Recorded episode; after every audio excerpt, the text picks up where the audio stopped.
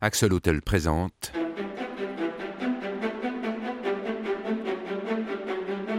Radioscopie de la peur. J'espère que vous n'êtes pas venu au cinéma tout seul. Un documentaire de Guillaume Istas.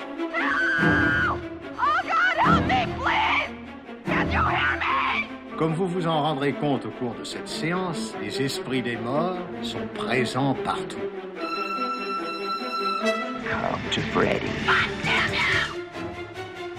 Réalisé avec le soutien de la RTBF et de la SACD.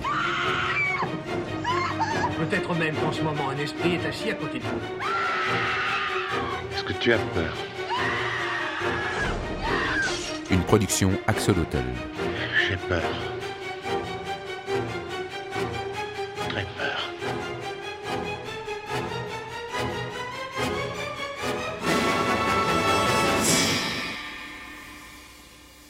On est dans les années 80. J'ai 11 ans. J'entre dans le vidéoclub. Au fond à gauche se trouve un rayon interdit aux moins de 16 ans.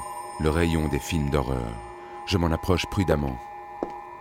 Le loueur du vidéoclub me regarde. Il trouve mon attitude suspecte. J'aperçois les jaquettes. Je lis les titres. Massacre à la tronçonneuse, Les griffes de la nuit, Cannibale holocauste, La dernière maison sur la gauche, Les frissons de l'angoisse, Le bal de l'horreur, La nuit des morts vivants. Les images à l'arrière des jaquettes me font entrevoir un monde d'une barbarie absolue.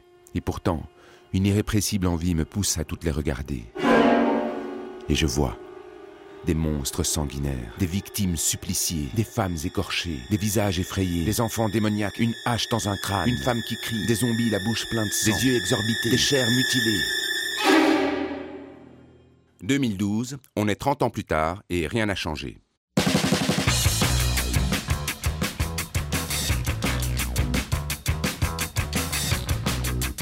J'aime toujours autant regarder les films d'horreur. Est-ce pathologique? Suis-je un ado attardé Un sadique qui s'ignore Un psychotique endormi Un maniaque de la boucherie Un insensible aux horreurs de ce monde Un bouffeur de viande compulsif Un être dont la vie est tellement plate qu'il se gave de grands frissons. Quel besoin ai-je de regarder des films d'horreur? Pourquoi j'aime avoir peur? C'est grave, docteur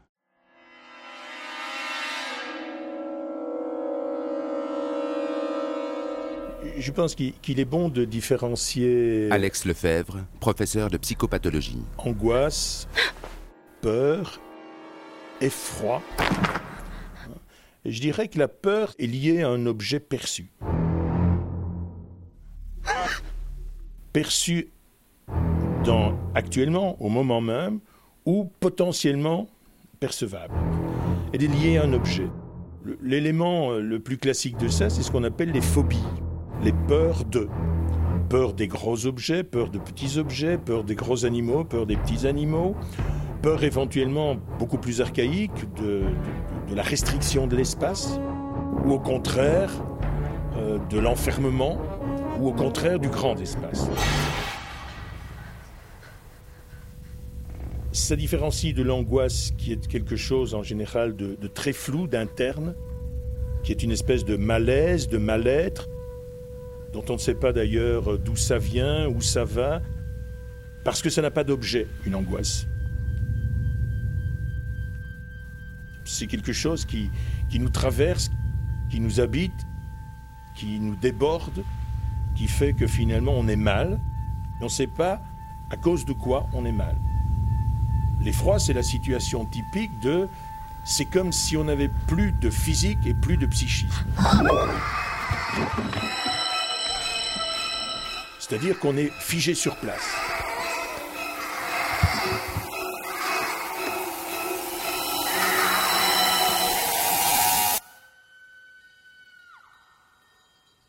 Dès le moment où on peut localiser dans le monde extérieur un objet qui serait, ou qui est, ou qui pourrait être à l'origine de notre peur, on va pouvoir développer des mécanismes pour traiter cet objet en l'évitant, en développant euh, des rituels. On, on connaît ces rituels face à l'objet phobique, hein, euh, qui, peuvent être des rituels comportementaux, des rituels de langage. On connaît toutes ces petites comptines d'enfants quand on passe, si on a peur des chiens par exemple, euh, ces, ces petites comptines du style grand chien, méchant chien, passez votre chemin.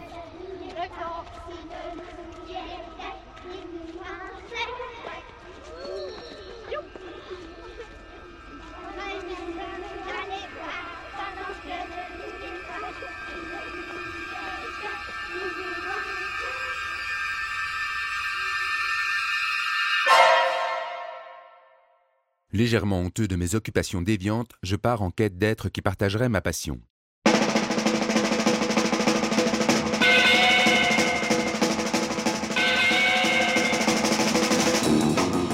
Sur ma route, je rencontre l'écrivain Thomas Gunzig. Il a écrit un livre qui s'appelle 10 000 litres d'horreur pure, qui est un véritable roman d'horreur, mais aussi un hommage au genre. J'adorais aller euh, louer des cassettes euh, VHS au vidéoclub près de chez moi. J'avais envie de louer ces films qui traînaient dans les coins du vidéoclub avec des, des jaquettes ahurissantes, euh, avec des monstres, euh, des filles à moitié nues, euh, des machettes. et- Je rencontre aussi le cinéaste Fabrice Duez, dont le premier film, Calvaire, reprend les codes du genre horrifique et raconte une histoire effrayante de séquestration. À l'époque, on n'avait pas accès à ces genres de films aussi facilement. Il fallait, euh, il fallait les trouver, il fallait les chercher, et on s'échangeait les VHS. Et donc on découvrait, on avait le plaisir de la découverte, c'est-à-dire qu'il y avait des films qu'on pistait. Et enfin, je rencontre Noël Godin, terroriste pâtissier. Il est, comme il aime à le dire, un cinéma boule, c'est-à-dire un dingue de cinéma. Je l'ai croisé à maintes reprises au Festival du film fantastique et c'est un amateur du genre depuis son adolescence. Aimer les films d'horreur, comme d'ailleurs tous les films de, genre, c'est infiniment euh, adolescent. Il y a tellement d'artistes euh, nombrilesques euh, qui font la pluie et le beau temps dans le cinéma que pour moi le cinéma est pourri par un intellectualisme abscon et par ses prétentions. Tandis que le film de genre, c'est l'adolescence, c'est l'esprit de fantaisie euh, qui duelle contre euh, l'esprit de raticionisation.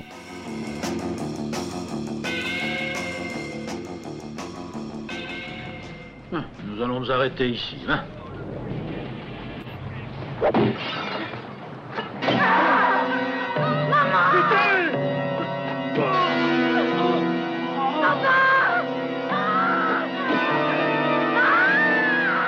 sais pas pourquoi, moi je tripais assez sur les films à petit budget italiens à un moment. Euh, ce côté euh, fait à la va-vite où on est sûr de nouveau de voir une fille à poil à un moment ou à un autre, une belle italienne dans un bateau à moteur. On me conduisit complètement nu, comme une bête qu'on mène au marché, devant Roumuani, au centre du Chapoun, où toute la tribu était réunie. Ça m'a toujours fait marrer, moi, les scènes de viol de belles blondes italiennes par des, des sauvages mal peints. J'ai loué aussi des films d'horreur et autres, parce que là, il y avait quand même de temps en temps des scènes de cul un peu osées, tu vois. On voyait de temps en temps une fille à poil. euh. Quand on est, quand, quand on est gamin, on n'ose pas louer des films érotiques, hein, parce qu'on a peur de passer pour un con euh, aux yeux du, du loueur de vidéos. Euh, euh, toi, tu le faisais, moi, j'osais pas. Même à 15-16 ans, je- j'osais pas louer des, des films de cul. Moi, j'ai été élevé dans une espèce de milieu un peu intellectuel, euh, où la notion de bon goût était importante, où il y avait vraiment une dichotomie entre ce qui était bien et intéressant et ce qui était bête et qui n'était pas. Et évidemment, euh, j'ai été très rapidement intéressé par ce qui était bête et qui n'était pas de bon goût. Donc c'est vrai que rapidement, la musique classique, euh, les jouets en bois et le cinéma suédois, j'en ai eu très très vite marre. Oui, je regardais ça avec mes parents, comme comme d'autres gamins peuvent aller à la messe un peu, hein, en baillant et en se disant bon. Je savais qu'il y avait l'espèce de monde sombre de, des, gens, des gens idiots et bêtes et cinglés et de mauvais goût. Et pendant tout un temps, quand on est petit, on, dit, on répète ce que ses parents disent. Et puis quand on grandit et que les hormones prennent un peu le dessus, ben on prend un peu le dessus sur la morale que ses parents euh, t'ont inculquée. La peur commence souvent avec les récits de contes de fées. Et euh, je me rappelle comme j'avais peur du, du grand méchant loup, hein, le petit chaperon rouge, ou même les, les cochons, ou, ou, des, ou des sorcières. Mais ce qui a de formidable, c'est que notre rapport à la peur peut totalement changer. Je suis devenu un grand fanatique des, des loups-garous et des grands méchants loups de toutes sortes. Je collectionne toutes les, les versions de, de petits chaperons rouges. Et les sorcières qui me faisaient tellement peur, et parfois quand je voyais des, des vieilles femmes qui avaient quelque chose de sorcière, ils étaient tout petits, elles, euh, je paniquais totalement. Je suis passé dans le camp des, sorcières totales. Et pour moi, les, loups, les sorcières et les, vampires sont des êtres très fréquentables en soi. Il y a pas mal de, monstres sy- sympathiques qui pourraient devenir de formidables alliés contre le capitalisme et notre société actuelle. La peur, elle est structurante. Hein, C'est une des raisons pour laquelle il faut souvent dire aux parents n'essayez pas de lutter trop massivement et trop vite contre les peurs de, de l'enfance. Hein, L'enfant a besoin d'avoir des objets de peur. Ça lui permet de construire une chose essentielle qui est la différence entre un monde interne et un monde externe. Et dès le moment où la, la notion de perception travaille, on perçoit un objet dans le monde extérieur, on sait que c'est à l'extérieur et pas à l'intérieur. Donc on peut à ce moment-là mettre ça en, en travail et se dire, c'est pas à moi tout à fait que ça arrive, c'est cet objet externe, etc. Faites-moi peur. Vous avez vraiment envie de claquer des dents? Vous avez vraiment envie de claquer des dents? Hein? Vraiment? Non, attention, hein, vous allez vraiment, mais vraiment claquer des dents. Vous voulez voir ça? Vous êtes prêts, là? Qu'est-ce que vous faites?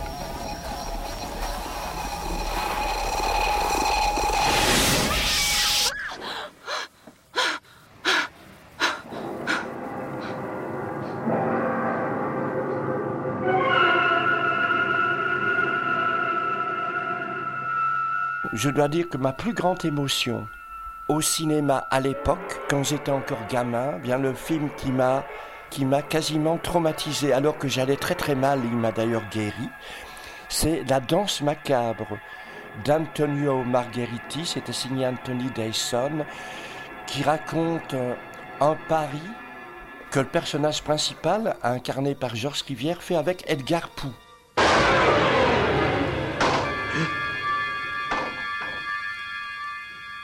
C'est de passer une nuit dans une maison absolument vide alors que ça sera la nuit des morts. Il est, il est tout seul dans cette maison et là, la peur monte, monte, monte, monte et je n'en pouvais plus. Je grelottais de peur et j'étais euh, un point inimaginable. Et puis, un autre monde s'ouvre avec Barbara Steele.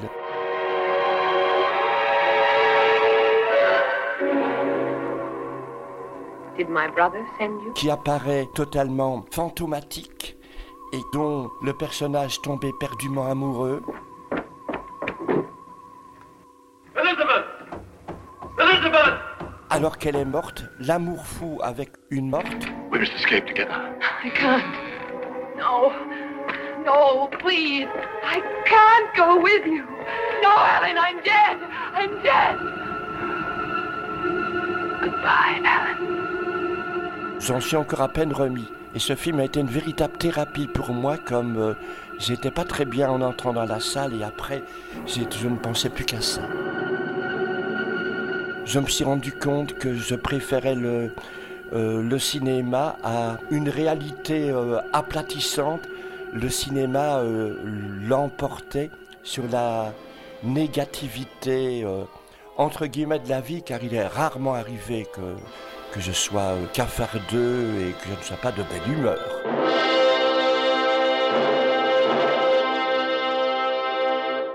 Nous tournons un documentaire sur la sorcière de Blair. Vous croyez que c'est possible qu'elle soit encore là-haut? Oh, je vais jamais là-haut. Jamais? Ouais, non, j'aurais bien trop peur de tomber sur elle. Euh, là où j'ai vraiment eu peur, c'est-à-dire c'est même la vraie peur, c'est pas là où t'es pas saisi, c'est juste ah, putain t'as peur, t'as peur pendant longtemps. Bah il y a eu quand même Blair Witch. Bon, enregistre ça sur DAT. Enregistre. Il y a le côté très réaliste, hein, c'était un des premiers films qui a été fait comme ça, euh, où on se servait de toute euh, l'imagerie amateur euh, filmée au caméscope. Euh, le côté documentaire qui donné un effet de réel très puissant à, ce qui se passait. Y a quelqu'un? Merde, on voit rien.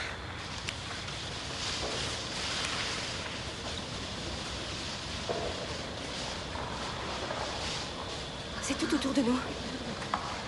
C'est vraiment bizarre. Dès le moment où on perd ses repères perceptifs, l'angoisse vient. Il y a une perte de perception. Alors où est-on ramené? Josh Merde, Mike, on est toujours resté à portée de voix Josh Allez, calme-toi. Comment je peux Je trouvais qu'ils avaient très bien réussi dans le projet Blair Witch, ce mariage entre quelque chose qui a l'air tout à fait euh, réel et quotidien et le fantastique. C'est une des plus belles définitions du fantastique, hein, qui est euh, l'irruption du surnaturel dans le monde réel. Josh Josh?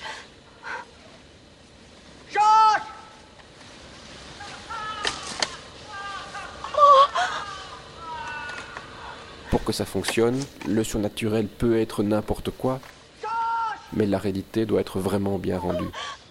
Dès le moment où dans un film la réalité ressemble pas trop bien à la réalité où on n'y croit pas, on s'en fout du surnaturel qui va arriver.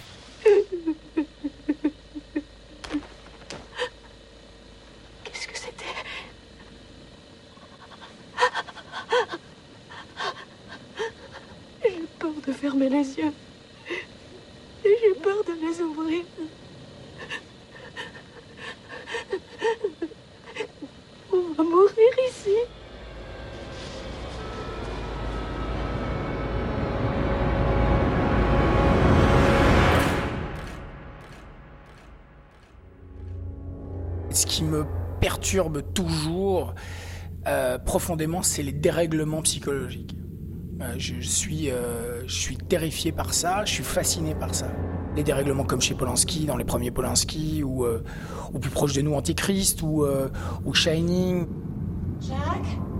Je dirais même Shining, le moment qui m'a fait le plus peur, c'est le moment où sa femme découvre le manuscrit qui tape depuis des mois et voit qu'il ne fait que répéter une seule phrase sur tout le manuscrit. Pendant des mois, il a écrit que cette phrase-là. Un tien vaut mieux que deux, tu l'auras. Qu'est-ce que tu en dis? Qu'est-ce que tu viens faire ici? Ouais, ça, ça me fait vraiment peur. Te fais-tu du souci pour moi? Évidemment, je m'en fais. Évidemment, tu t'en fais.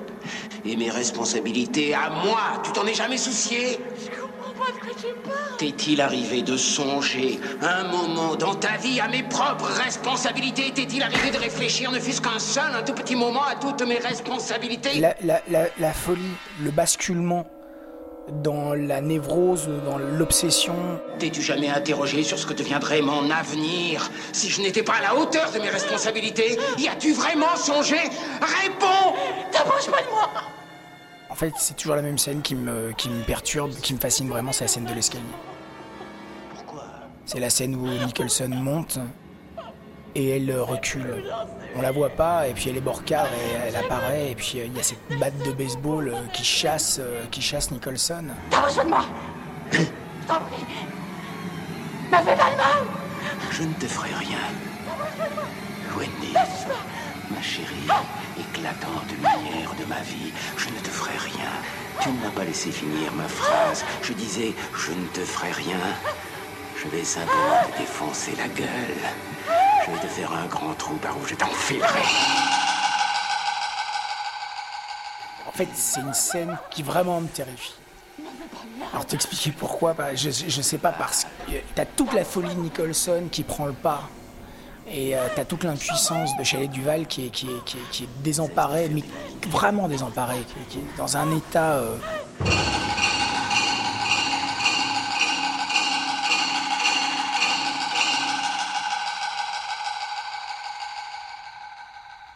La peur, c'est quelque chose d'indicible. On ne sait même pas de quoi on a peur. On a quelque chose qui, euh, qui te dépasse un petit peu comme ça. C'est quand ça se connecte peut-être effectivement avec euh, tes angoisses profondes, genre la peur de la folie des gens de ta famille euh, ou la peur des enfants. Moi j'ai peur des enfants quelquefois, mais tu sais, des enfants qui deviennent dingues. À tel point que quelquefois quand je vais la nuit, euh, quand je reviens tard et que je rentre dans une chambre où il fait tout noir pour euh, aller embrasser l'un ou l'autre de mes enfants, quelquefois j'ai peur qu'il me saute à la gorge, tu vois, ou que ça lui dans le lit ou qu'il soit changé.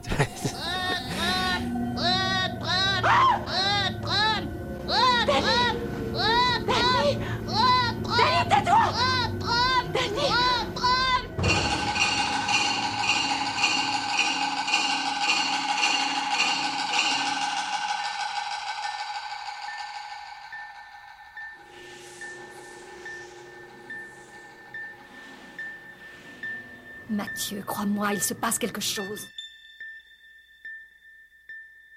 Quelque chose qui me fait peur. Ça restera un des trucs les, les plus effrayants dans les films fantastiques quand des membres de notre famille sont métamorphosés. Je suis allée voir Geoffrey à son cabinet aujourd'hui, je voulais lui parler. Le matin, il y est toujours. C'était vraiment bizarre. Tout d'un coup, qu'on ne les reconnaît plus. Geoffrey rencontrait de drôles de gens. Qu'elles viennent d'ailleurs et, et qu'elles ont de toute évidence de fort désobligeantes intentions. Partout où il allait, il avait rendez-vous avec des drôles de gens. Ces films, dans leur scénario et dans les images, représentations qu'ils nous proposent, nous renvoient à des univers psychotisants. Je pense que c'est assez banal que d'être un temps soit peu inquiet quand on est plongé dans un univers euh, fantasmatique euh, de cet ordre-là, d'avoir éventuellement des inquiétudes, mais est-ce que je ne fonctionne pas un tout petit peu comme ça aussi, puisque j'y suis sensible et que même éventuellement ça m'amuse, ça me plaît, j'ai envie d'y retourner? On pourrait penser que je suis construit comme ça aussi et que je suis un peu psychotique. Mais c'est pas nécessairement inquiétant d'être un peu psychotique, au contraire, c'est parfois très adaptatif. Quand on est confronté à un monde qui est euh, violent, dichotomique, etc., il faut fonctionner un peu de manière psychotique, c'est-à-dire qu'il faut cliver, il faut savoir repérer les mauvais objets et les bons objets, et ne pas euh, se mettre en risque. De même que la paranoïa, il faut quand même s'inquiéter. Si, on traverse la rue, il faut quand même s'inquiéter des objets qui pourraient nous écrabouiller. Sinon, euh, si on croit qu'on est, l'homme invisible ou qu'on est l'homme immortel, bah, on, va, on, va, on va vraiment euh, mourir réellement, euh, d'une certaine façon.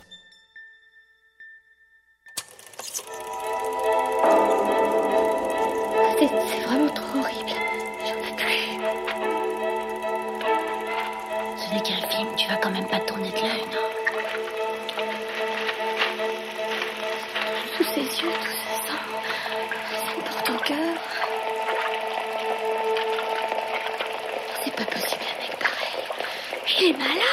J'adore me faire peur au cinéma, dans le confort. Je pense que c'est euh, vraiment le kiff ultime en fait. C'est d'avoir peur, de venir confortablement installé dans une salle noire. Quoi. Ça, c'est vraiment un truc que j'adore profondément, que j'adore expérimenter. Euh, je suis en recherche de ça, hein, tout le temps. Je veux pas voir ça. Ça me rend malade. Linda. Linda. Je veux m'en aller. On sait qu'on va au cinéma pour vivre des émotions, hein, mais en les vivant semblant, on n'est pas dedans. Mais activer ça sans danger, puisque on sait que c'est du cinéma. Euh, j'ai eu peur dans un, dans un vieux film que j'avais vu à l'époque et que je revois encore aujourd'hui. Il y a une scène très effrayante dans ce vieux film, c'est euh, La Maison du Diable, un film en noir et blanc comme ça. Et as une scène génialissime où tu as les deux femmes terrorisées dans une chambre et tu as euh, la porte, on frappe à la porte, des coups violents comme ça. Oui, c'est ça. Et puis la porte gondole un peu, enfin elle grince en tout cas.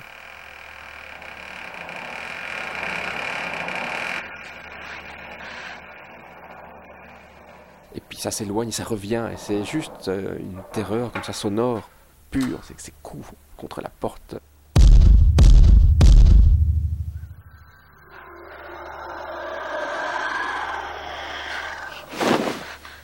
Une fois que je suis dedans, euh, j'ai mis au point un tas de techniques, donc moi me boucher les oreilles, c'est... euh, Parce que je, suis plus vite saisi par le son des choses que par les images.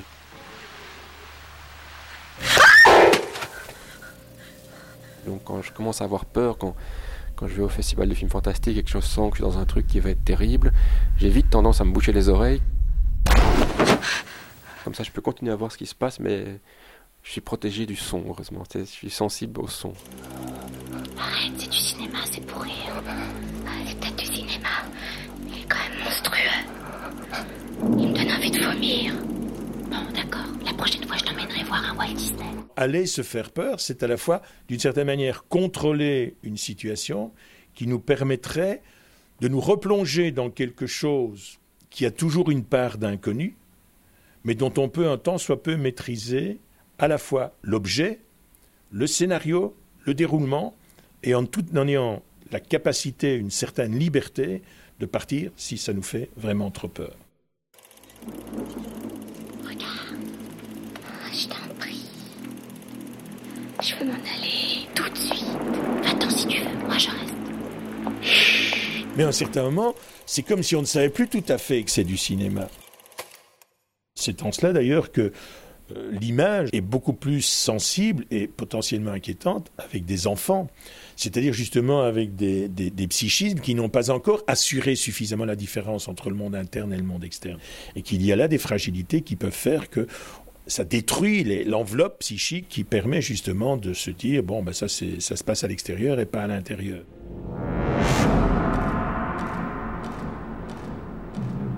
Grand-mère, que vous avez de grands yeux.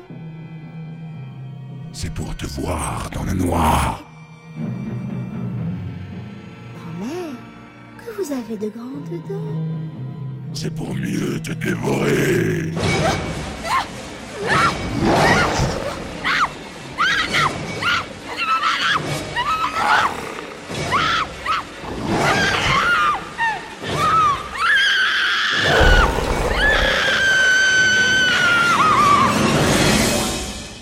Nous avons des scénarios mentaux qui sont basés sur des structures assez fondamentales, par exemple d'une angoisse archaïque d'être dévoré. Et je pense que nous avons tous des angoisses de dévoration, d'être dévoré, que parfois nous, nous renversons complètement en voulant manger l'autre. hein. D'où vient cette odeur? Qui n'a pas, vis-à-vis d'un bébé, dit Hum, T'es tellement bon, tu sens bon, je te mangerai bien. Ça sent. Ça sent la chair fraîche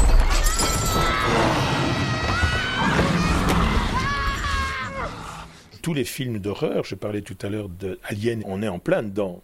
C'est-à-dire qu'on va se faire dévorer. Attention, Et ce qui est intéressant avec Alien, c'est qu'à la fois on se fait dévorer de l'extérieur et qu'on peut se faire dévorer de l'intérieur. L'alien, il nous mange de l'intérieur.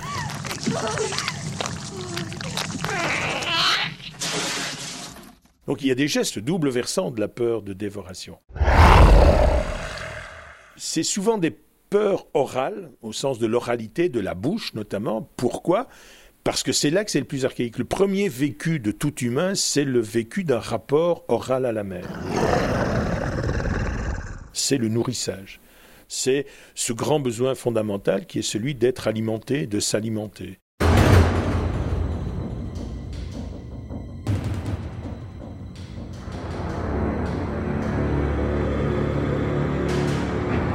Une des plus grandes frayeurs de l'homme.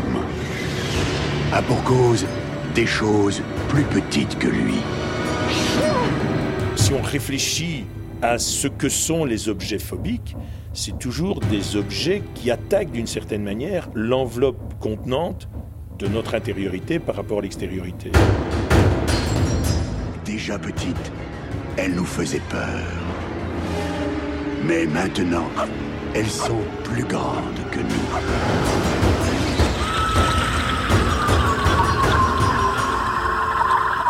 Ce sont des objets qui piquent, Notre ville est attaquée par des araignées géantes. ce sont des objets qui trouent, Arak, attaque. ce sont des objets qui mangent, ce sont des objets qui nous bouffent.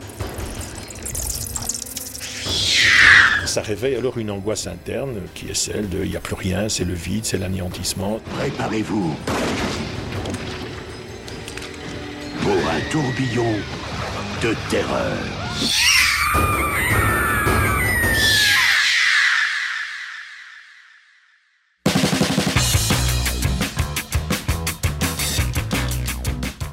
Les productions d'horreur semblent traduire de puissantes inquiétudes sur la production de la psyché individuelle. Les monstres issus des films d'horreur incarnent la violation de catégories culturelles établies. Dans son principe, le film d'horreur est fondamentalement hyperbolique. La problématique de l'angoisse sociale Curieusement, ce genre qu'est le film d'horreur a suscité beaucoup de littérature, d'analyse politique, d'exégèse philosophique, d'études psychanalytiques, d'approches sociologiques, sémiologiques, anthropologiques, méthodologiques, historiques, matérialistes. Ce genre, cantonné en général au rang de série B voire Z, ne serait donc pas qu'une machine à sensations digne d'être un fantôme. Ces films reflèteraient aussi des problématiques complexes du monde dans lequel nous vivons. Par exemple, Robin Wood, éminent critique de cinéma en Angleterre, dit ceci. Les films d'horreur sont des projections cauchemardesques de notre inconscient collectif. Ne sont-ce pas là des délires d'universitaires? Une manière de rendre honorable leur goût pour un genre déviant? Du blabla pour cacher ce qu'ils sont vraiment? Des ados attardés? Ces films d'horreur, en fin de compte, ont-ils vraiment quelque chose à nous dire? Regardons ça de plus près.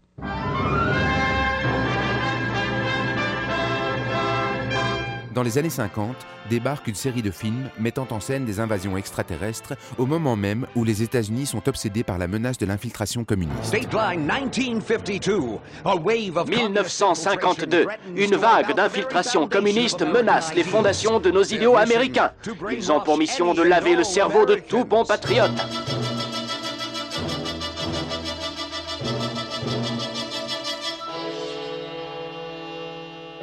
Ils viennent d'un monde à l'agonie. Ils ont traversé l'espace mus par l'instinct de survie. Ils s'adaptent et ils survivent. Des profondeurs de l'espace, la graine est plantée. L'invasion des profanateurs de sépultures.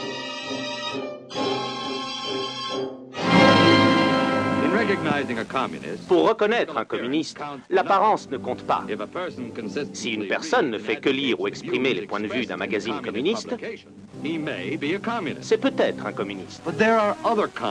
Mais il y a des communistes qui ne montrent pas leur vrai visage. Ils œuvrent en silence. Je n'arrête pas de voir ces gens. Entre eux, il y a une connivence. Il me semble qu'il se passe des informations. Je ne sais pas, un secret. C'est une conspiration, j'en suis convaincue. Once inside, une fois à l'intérieur. Attention Oh nom de Dieu Nom de Dieu Ils arrivent Oui, je vous en prie, ils arrivent Ils arrivent, écoutez-moi Secret Soviet agents. Les agents des services secrets soviétiques pénètrent n'importe quelle ouverture de l'oncle Sam.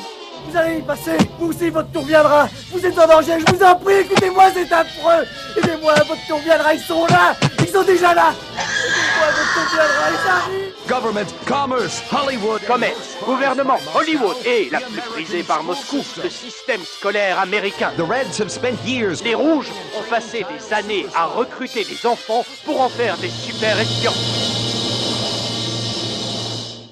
Tous ces enfants veulent s'habiller de la même manière, et ce que l'un apprend, ils le savent tous.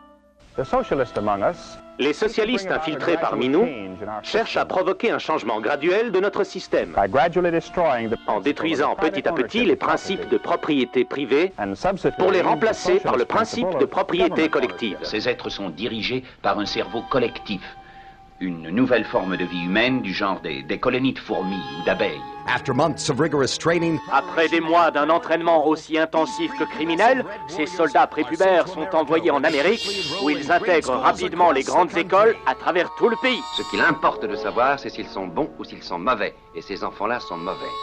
Il faut que vous compreniez que nous sommes décidés à nous défendre et que vous ne pouvez pas contrecarrer notre volonté.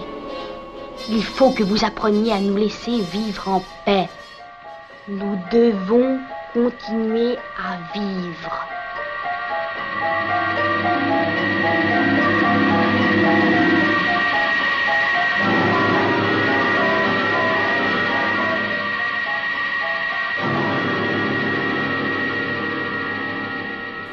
Welcome to a night of total terror.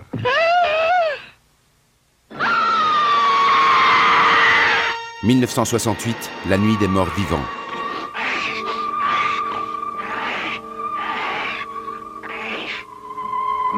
La nuit des morts vivants. Nous avons maintenant la preuve que des êtres récemment assassinés ont retrouvé peu de temps après la vie et ont immédiatement attaqué d'autres personnes. Tous les morts, non ensevelis, reviennent à la vie, recherchant de nouvelles victimes. Le film raconte un groupe de survivants assiégés dans une maison par des zombies. Il y en a une bonne dizaine qui approchent de la maison. Ils sont déjà plus nombreux que tout à l'heure. Bon, je vais vérifier la porte de derrière. Voici ce que Jean-Baptiste Auré dit à propos de ce film dans un essai intitulé Ils sont comme nous. Le film se fait l'écho des bandes d'actualité tournées au Vietnam. Noir et blanc granuleux, cadre insolite et instable, distorsion de l'image, raccord approximatif. Le film de Romero présente tous les stigmates du reportage de guerre. Tu as tout le temps peur. Plus ils s'approchent, et plus ils te tirent dessus. Et plus tu as peur. Puis tu te lèves, heureux d'être encore en vie. Ils sont capables de tout. Ils ont renversé notre voiture sur la route. C'est à peine si on a eu le temps de s'échapper. Dans le film, le groupe de survivants est assiégé par des zombies affamés. Dans la réalité, les émeutes raciales mènent les États-Unis au bord de la guerre civile. Toute la nation noire doit se mettre ensemble. Seulement, ils ne seront pas 5, ni même 10, mais ils sont 20, 30, peut-être même une centaine à venir. Ils savent que l'on est là. Et on va marcher sur cette nation. On va marcher sur ce pouvoir raciste. Ils passeront en force pour nous envahir. Et on dira à tout ce putain de gouvernement Dégage, on prend ce qui nous appartient. Ces êtres sont trop dangereux. Ils tuent n'importe qui. Jamais aux États-Unis ils n'avaient vu une pareille férocité et qu'il y avait eu certainement plusieurs morts et plusieurs dizaines de blessés au cours des combats. Les zombies ont remplacé les contestataires et leurs slogans révolutionnaires. Il n'est plus question ici d'idéal ou de pensée subversive, mais uniquement d'instinct de survie. Carré. Oh bébé, À la fin du film, une mère se fait manger par sa fille zombie, bébé. Comme si la nouvelle société voulait dévorer l'ancienne.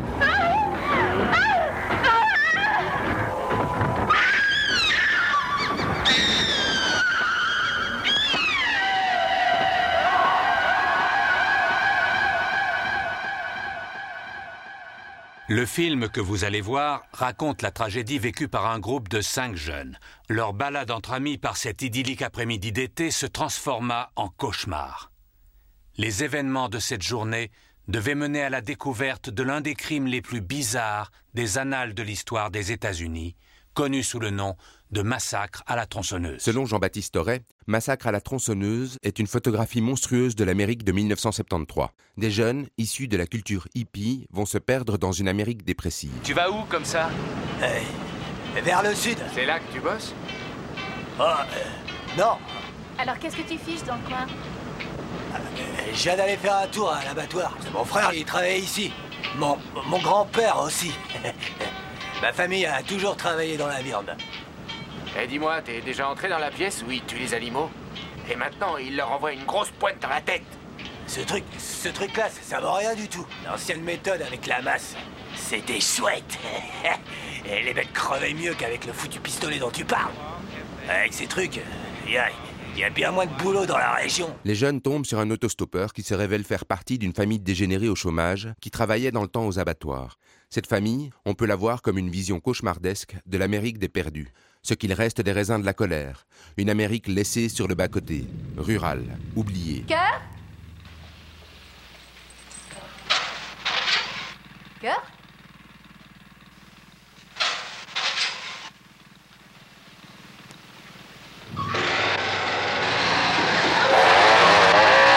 Les jeunes vont être les uns après les autres massacrés, découpés, accrochés à des crochets de viande.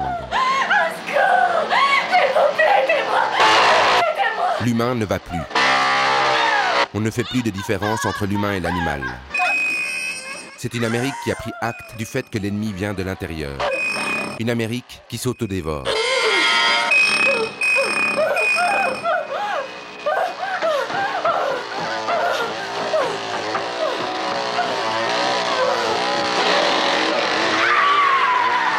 Dans Massacre, il y a trois générations. Eh, t'as fait du beau travail Elle est mignonne, hein Tu vas la fermer, abruti, monte plutôt chercher ton grand-père, va Celle de la dépression des années 30, incarnée par le grand-père à l'état de légumes. Croyez-moi, vous n'aurez pas mal.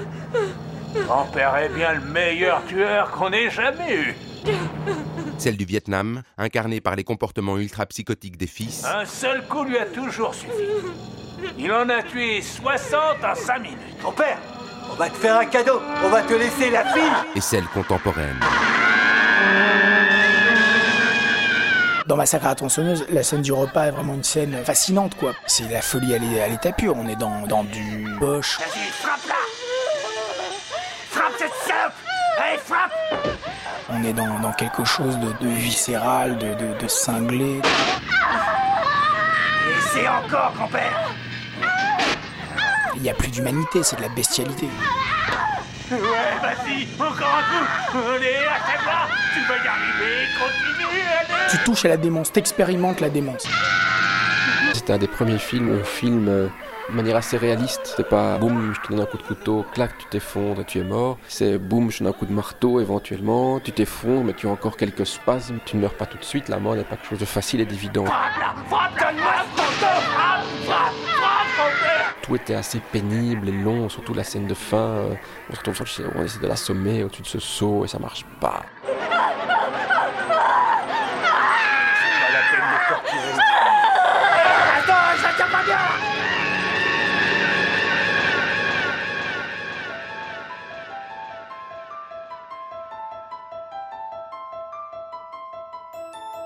Maman, qu'est-ce que j'ai qui va pas? Ce n'est rien, le docteur te l'a dit. Ce sont les nerfs, c'est tout, c'est pas grave. On est d'accord. Continue à prendre tes pilules et ça passera, tu verras. L'exorciste, 1973.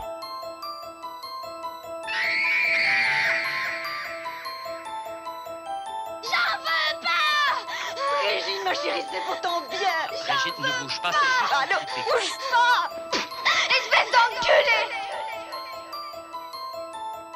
L'exorciste, La malédiction, Le monstre est vivant, Rosemary's Baby, autant de films qui mettent en scène des enfants ou des adolescents qui veulent détruire le monde. Approchez pas La truie est à moi! Baise-moi Baise-moi Baise-moi Au même moment, la jeunesse américaine est en ébullition et bouleverse l'ordre établi. And I tell you something, the faculty are a bunch of employees L'université est une entreprise et nous en sommes la matière brute, mais ils ne feront pas de nous des produits. Nous sommes des êtres humains. Ces gens veulent nier l'existence de Dieu. Ils pensent uniquement à ce qu'ils peuvent détruire. Jésus te Il arrive un moment où le système devient tellement odieux. Jésus te Makes you so sick at heart. Où il te rend tellement malade. Laisse-moi. That you can't take part. Que tu ne peux pas y prendre part. Laisse-moi. Enfonce-lui la bite dans le cul.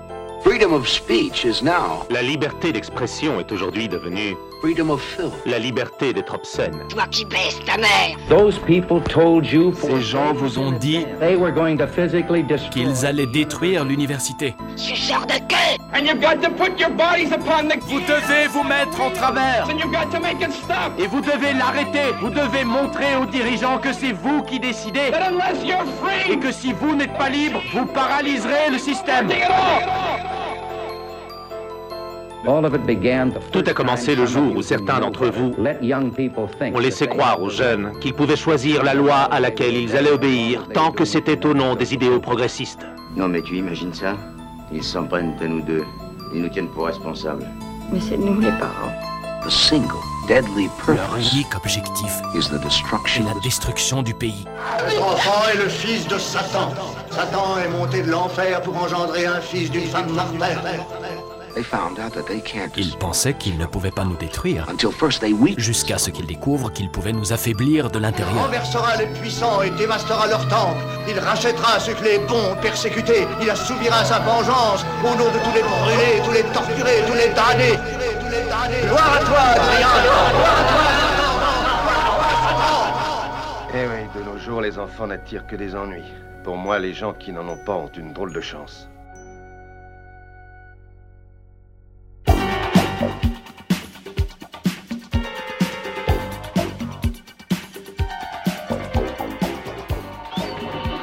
Friday, the 13th. Vendredi 13.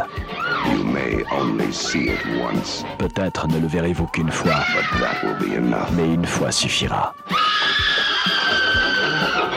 Nous sommes à la fin des années 70. Débarque sur les écrans Halloween, Vendredi 13, Le bal de l'horreur, Meurtre à la Saint-Valentin, Funhouse, 13 morts et demi, Le monstre du train. Un genre explose alors le box-office, le slasher. Souvent, les slashers, c'est vraiment euh, euh, du film de drive-in, euh, donc qui s'adresse à un public très large. On, on sait exactement quelles sont les limites du slasher, c'est-à-dire que tu auras un petit couple d'amants euh, innocents et amoureux qui va essayer de s'envoyer dans une voiture, dans une grange. Par ici, on peut nous voir. Penses-tu? Est-ce que Marie embrasse mieux que moi? Comment veux-tu que je sache? Menteur. Viens. Dans ces films, c'est toujours le même scénario. Un tueur solitaire s'en prend systématiquement à des adolescents en chaleur. On pourrait dire que ces films, à leur manière, enterrent une époque.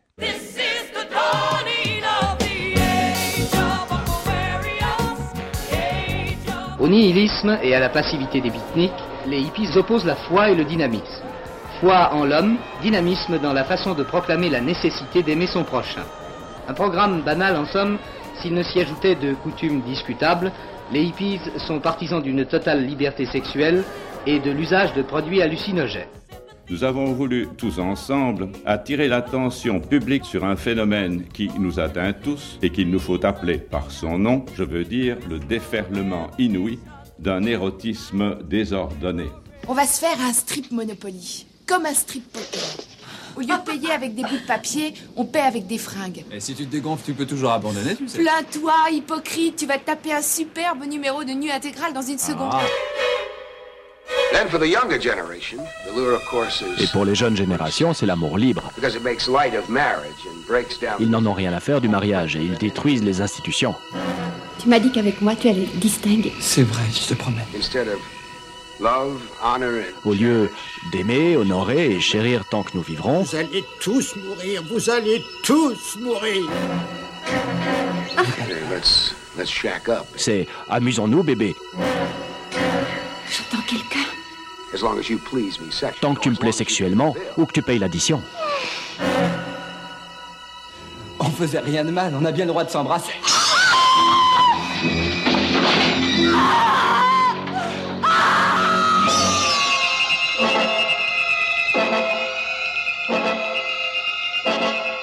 Tu fautes, tu vas être puni, mon gars, et t'es puni. Parce que t'as fauté. D'ailleurs, c'est toujours ceux qui, qui quêtent pas, ou les innocents, euh, la vierge ou l'enfant qui ne, qui ne mourra pas à la fin.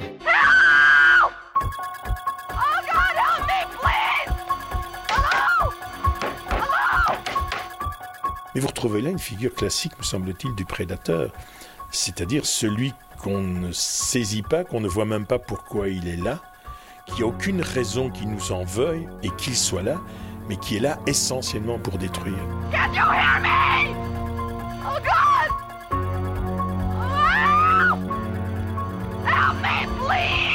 Il y a là une espèce de, donner forme à quelque chose de l'ordre l'irreprésentable au sens humain, qui ne- n'existe que pour détruire.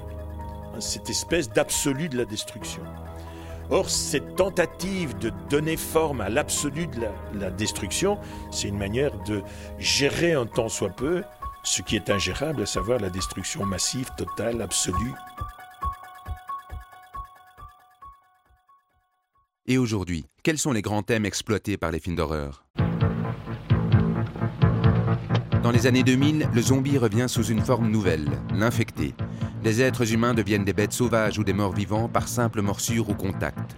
Ce scénario devient le leitmotiv de toute une série de films tels que 28 jours plus tard ou L'armée des morts. Dès le début, c'était clair, on n'avait jamais vu ça. Enfin, aux États-Unis, en Floride, la psychose euh, bioterroriste s'étend. Aux États-Unis, deux cas avérés de maladie du charbon, aussi appelés anthrax, ont été découverts.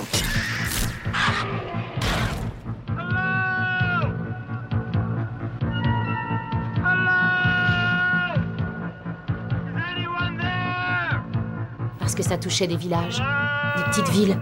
Trois cas, dont un mortel de contamination à l'anthrax, ont été diagnostiqués. Aujourd'hui, les Américains ont de plus en plus peur d'être victimes d'attaques bactériologiques. J'attends vos questions. S'agit-il d'un virus? Nous l'ignorons. Et puis, on n'a plus rien vu là-dessus à la télé. De nouveaux cas de grippe aviaire enregistrés cette fois en Mongolie intérieure. Et bonsoir, un premier cas de grippe. Est-ce que ça se propage par les airs? La présence du virus de la grippe aviaire confirmée en Vous voyez ça dans la rue, là, dehors? Ça commençait à rentrer par les fenêtres? Aux États-Unis, un troisième cas de contamination par la bactérie du charbon. Une autre forme de la maladie a été diagnostiquée. Les experts du Centre de contrôle des maladies ont bouclé. Ces gens sont vivants ou morts? C'était un virus. Nous l'ignorons. On reparle de la grippe aviaire, mais en Chine, cette fois. Une épidémie. Pas besoin de l'avis d'un médecin pour le savoir. Par ailleurs, un possible nouveau cas. Maintenant, un journaliste revenant de Turquie a été hospitalisé. Et puis des alertes à la maladie du Ça passait par le sang. C'est que ce bacille pourrait être utilisé dans une attaque de type Il y avait quelque chose dans le sang. Le ministre a aussi confirmé 5 cas présumés de contamination. Veuillez vous rendre dans les sens d'évacuation. Voici la liste. Pour le comté de Moncassa. Ils avaient commencé à évacuer les villes qu'il a été trop tard. Les États-Unis sont de plus en plus persuadés d'être victimes d'une attaque terroriste biologique. Trois nouveaux cas ont également été annoncés à New York. Restez enfermés chez vous. Verrouillez bien les portes et les fenêtres. Et leur part, c'est La contamination était partout. Grande inquiétude au Nigeria, le virus. C'est après ça qu'il y a eu l'exode.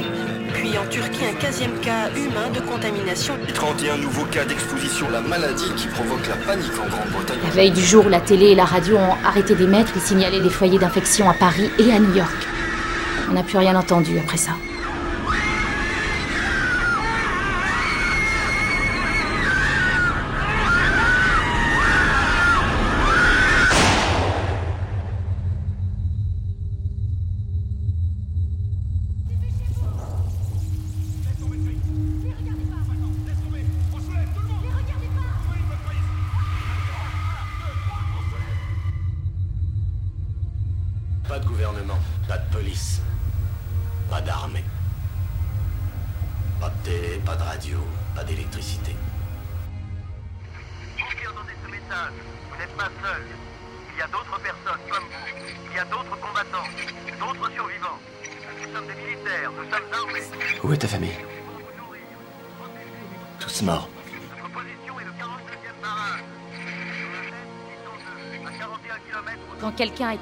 Tu as entre 10 et 20 secondes pour le tuer. Ça peut être ton père, ta sœur ou ton meilleur ami. Ça ne change absolument rien. Y'a quelqu'un Y'a quelqu'un Y'a quelqu'un Y'a quelqu'un Y'a quelqu'un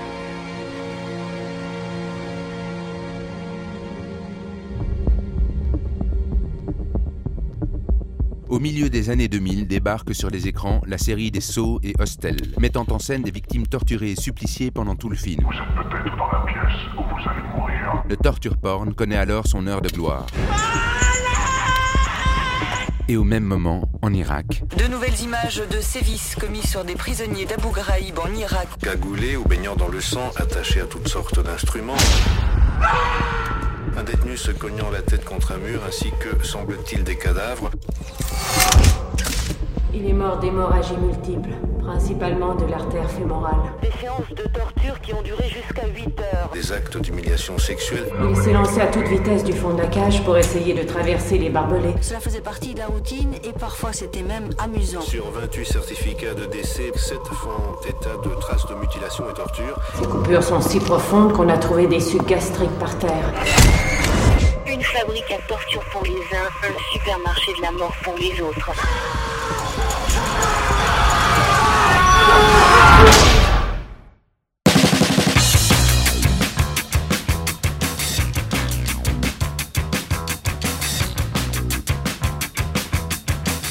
Et cette série de films, Rec, Cloverfield, Paranormal Activity, Diary of the Dead, qui recycle l'imagerie amateur, webcam, vidéo, téléphone portable. Que nous raconte ce recyclage de l'esthétique YouTube à l'heure où les réseaux sociaux multiplient les atteintes à la vie privée Et tous ces films comme 2012, Le jour d'après, Je suis une légende, The Road, qui fantasment sur la disparition de notre civilisation. La liste est longue et les thèmes aussi nombreux que les peurs qui nous habitent.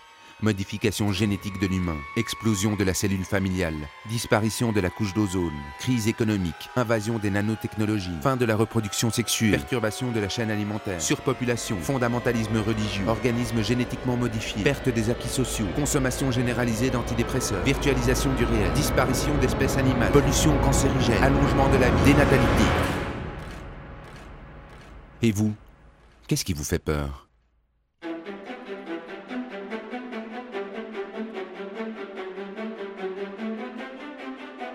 C'était Radioscopie de la peur, un documentaire de Guillaume Istas.